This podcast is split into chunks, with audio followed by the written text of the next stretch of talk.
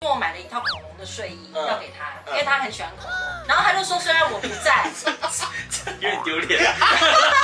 他就自己开口跟我讲说，那你可以讲故事给我听吗？他穿穿的恐龙睡衣吗？对，没关系，OK。但是我没有讲过，你教我怎么做，对嗯嗯嗯。然后他就嘚嘚嘚就跑到房间去，然后就上了床，嗯然后就说，那你躺在我旁边。哇，好可爱啊！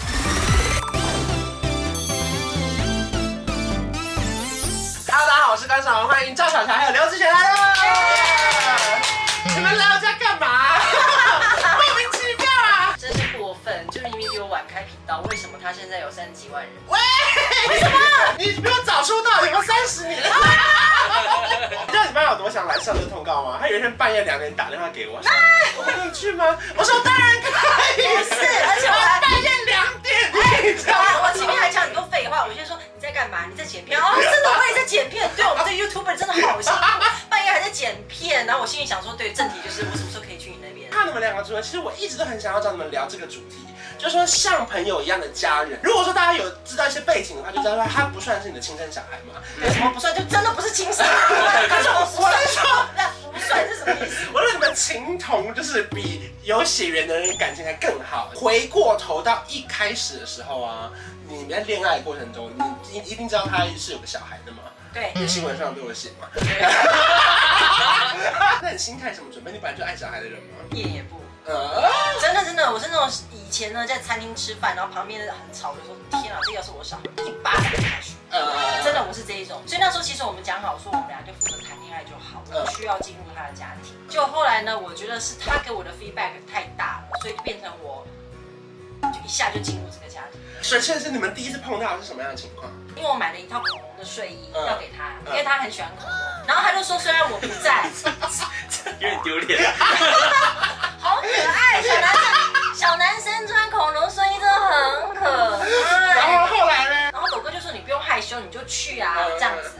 我说哈，只有你妈在，然后对啊，这合理啊。对，就那时候好像一下子就快九点了，我很晚才去。嗯，那小孩哦，原来九点就要睡觉，我那时候才有这个意识，对，因为我们工作忙完，对对，啊吧他？是十二点才睡。对呀、我半夜两点打给你，你觉得呢？然后我就觉得啊九点就要睡了，OK OK，然后他就他就自己开口跟我讲说，那你可以讲故事给我听吗？就是哇，好感好感人哦。对，然后那时候我他就穿说不穿的恐龙睡衣吗？对，没关 系，OK。然后我就说呃 OK，因为没人跟我做过这种要求，对对第一次都是不知道该怎么 办，对，就是不知道哪怎么办哪里来的失误？呃，他有很多哦哦哦对对对然后但是他就我说 OK，但是我没有讲过，你教我怎么做，嗯嗯对嗯。然后他就嘚嘚嘚就跑到房间去，然后就上了床，嗯然后就说那你躺在我旁边，哇，好可爱然后哦。我就躺在旁边，然后说 OK，所以那时候你称呼她为小小姐姐。是姐姐，因为那时候我不知道她其实三十几岁，还说她十八岁。嗯然后那时候我爸，我爸就是说，哦，你让小小姐姐很开心哦，她自己很开心。然后我想说啊，小孩睡了嘛，对不对？我还没讲完哦，然后我就走出房门，因为我准备要回家了，嗯不然不然呢？对，不不对然呢？对，不然呢？哎结拿果出一盒聘金 啊！对，神经病啊！然后结果他妈妈突然接了一句话，啊，你姑姑留下来睡哦，这这时候狗狗都还没回来，都没有啊你。们家很奇怪。啊她在工作，她在工作，她在工不作 是。我说，怎么你们邀请一个人留下对来呀、睡一啊个？叫我上床，然后讲故事给他听，他就说 你不留下来睡哦，这样子。后来呢，我打给抖哥的时候，换他受宠若惊，嗯，然后他说刘子璇不会随便叫人家念故事，嗯爸之前跟我说，我只会跟漂亮的姐姐或阿姨讲话而已。嗯哇， 姐妹，真的有这件真的事真的是这件事情。那所以所以从那一刻开始，你那当天就留宿他们？没有，怎么会有女生吓死了！ 我就是故事超展开。啊我没有，我就回家呢，我就打给抖哥，然后后来呢，就是因为他的 feedback，嗯就是完全好像没有隔阂，很热，对，所以我们就一下我就进入这个家庭了。可是不得不说，因为交往的过程中啊嗯，因为女生要假装喜欢她的小孩，爱屋及乌嘛。我说这一定都装得出来的。哪一刻开始，你真的要把他认定成哦，他是我的小孩？结婚前就有这种想法吗？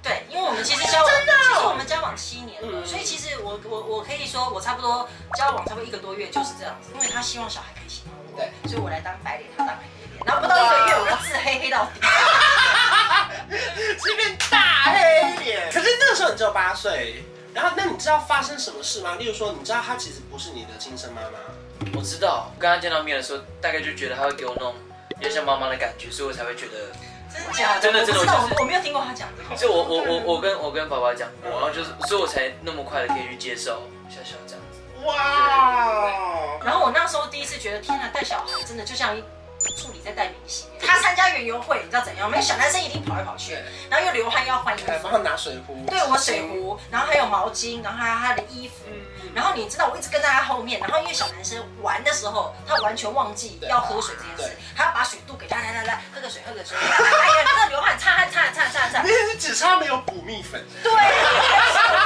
对对对，那你的同学们的妈妈、爸爸会认出他吗？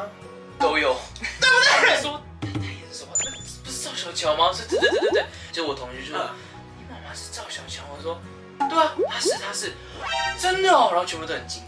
哇，那时候有得意吗？那学校走路有风我的其实不知道为什么大家会认识小乔，啊，因为你不知我道那嘛，时候不知道对，啊之后我就发现是说啊，原来小乔是七朵花其中一朵。我真的相信有爱这件事情。嗯因为我从小是一个睡就睡到死，地震也不会醒的人。但是我跟他睡，他只要一翻身我就醒了。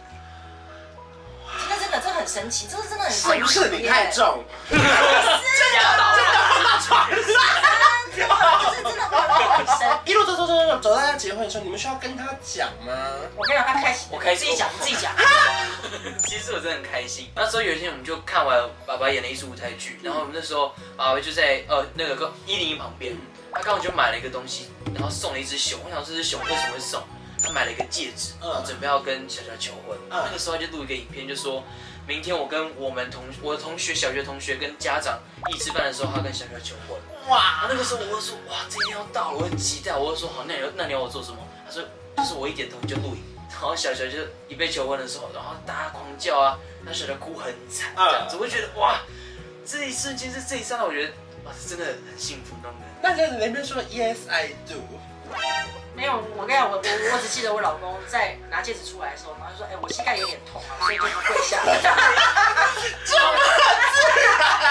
因为这是你第一次被求婚呢、对对对，真的因是为他可能只有两次，我就去吃了一个那种有点像风味菜馆，嗯就后面还有香，很后普通对，后面还有菜单写香酥蟋蟀，真的是香酥蟋蟀。跟小乔求婚，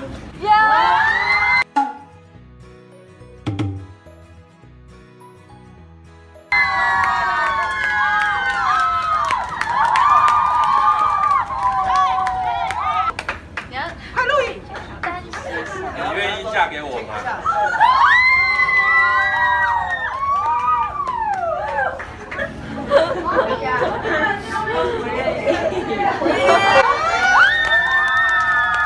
对对你们真的很多印象，包含是我们上康熙看到嗯孙总要骂他中间，我说这都是烙印在我们的脑海里的，对不对？ 那孙总骂说你不负责任都要分去他中间对，真的我说没想到我们这样一路看，你们就这样结婚了，刘亮佐先生，你也不是偶 像，对不对？他也把你小孩照顾的这么好，妈妈也常跑到我家去，呃，打麻将，小乔带他去，还跟我妈妈学做菜。不讲了，拜托 我现在是说，麻烦你，刘亮佐先生，你不是偶像，你也不是 idol，刘德华都娶老婆，你还在等什么？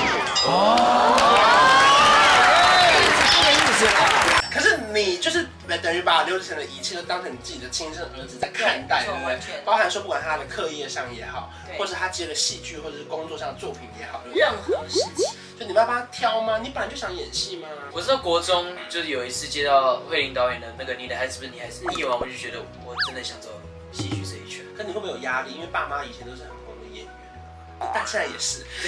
所以说哎我讲错话， 他说以前是很红的演员，一讲完他说啊刚失了也是。注意你的言辞。我觉得不会，反正我觉得会更放心，是因为有两个非常非常资深的演员，我会觉得随时一有问题的话都可以问他们，然后他们带领我去走演艺这条路，我觉得一定很安全。我拍你的孩子不是你孩子第一部，然后我就是一定要先问过他们，然后他们会先跟我讨论之后的电影啊之类，我就是靠自己一个人来，但有问题的话还是会问他们。 因为这是在无声里面还有手语，是不是？对对对对对，这个也太难了吧！所以一开始接到这部戏的时候，你中间有压力很大吗？我一直都很大，因为我真的就觉得手语到底要怎么学？重点是他拿到剧本之后，你也都会先看吗？还是不我跟你讲呢，其实呢，我真的是超懒得看的， 因为剧本很多因为我这个时候就觉得很嫉妒。度。我说邱子权，你会不会太幸运啊？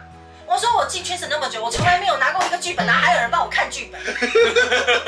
哎，可是以前那些偶像剧有多红，你知道吗？是全台湾收视第一，张景来听听 啦，王子变青蛙 啦，还有什么微？笑 pasta。对啊，爱爱情。情魔法师有吗？呃，我是客串而已，我真的觉得很幸运。我说天啊，你免费的表演指导，你知道你爸在外面当表演指 导多啊贵哎啊！他不是 谁都接哦。像他拍《无声》的时候是一八年的时候拍的，对所以那时候他其实才十五岁。所以你有印象看最深刻的一场戏可以跟我们分享？本鱼姐，她饰演我妈妈。然后那时候就是我跟她对一场戏的时候，基本上就是我的角色把她心里面最想要讲出来的话跟妈妈讲，就是最亲近的人居然伤害是伤害最深的。然后那时候两个就简直上就是一直大吵。那场戏拍了还蛮久的，然后本鱼姐也是真的一直跟在我身边，然后常常会一直就是带领我去进入那个情况。可撇开这剧情，你回家我一刻想说，天哪，我儿子大荧幕上台北电影节，对啊，你妈我都没有演过电 影。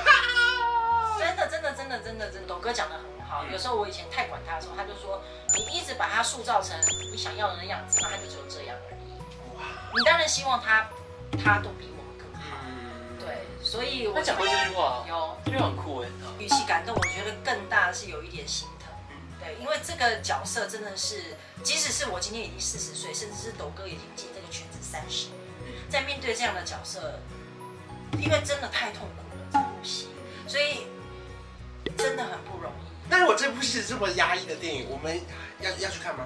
当然要，当然要，当然要，怎么会？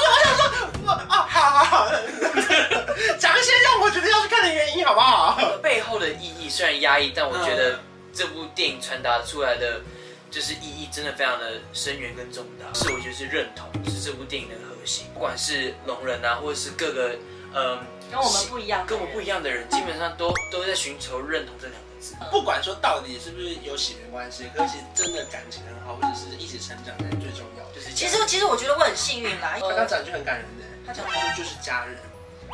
哇，是这样吧，是这样吧，对我是真的这样觉得。我觉得不管是每个人的状态，或者是你说听得到听不到也好，或者是你说家庭的状态，是不管有血缘关系是没血缘关系也好，对就是我觉得生活中一定有很多跟你们自己不一样的人，对不对？对，没错的对，。从电影里面学到认同，嗯，这也是很重要的一块。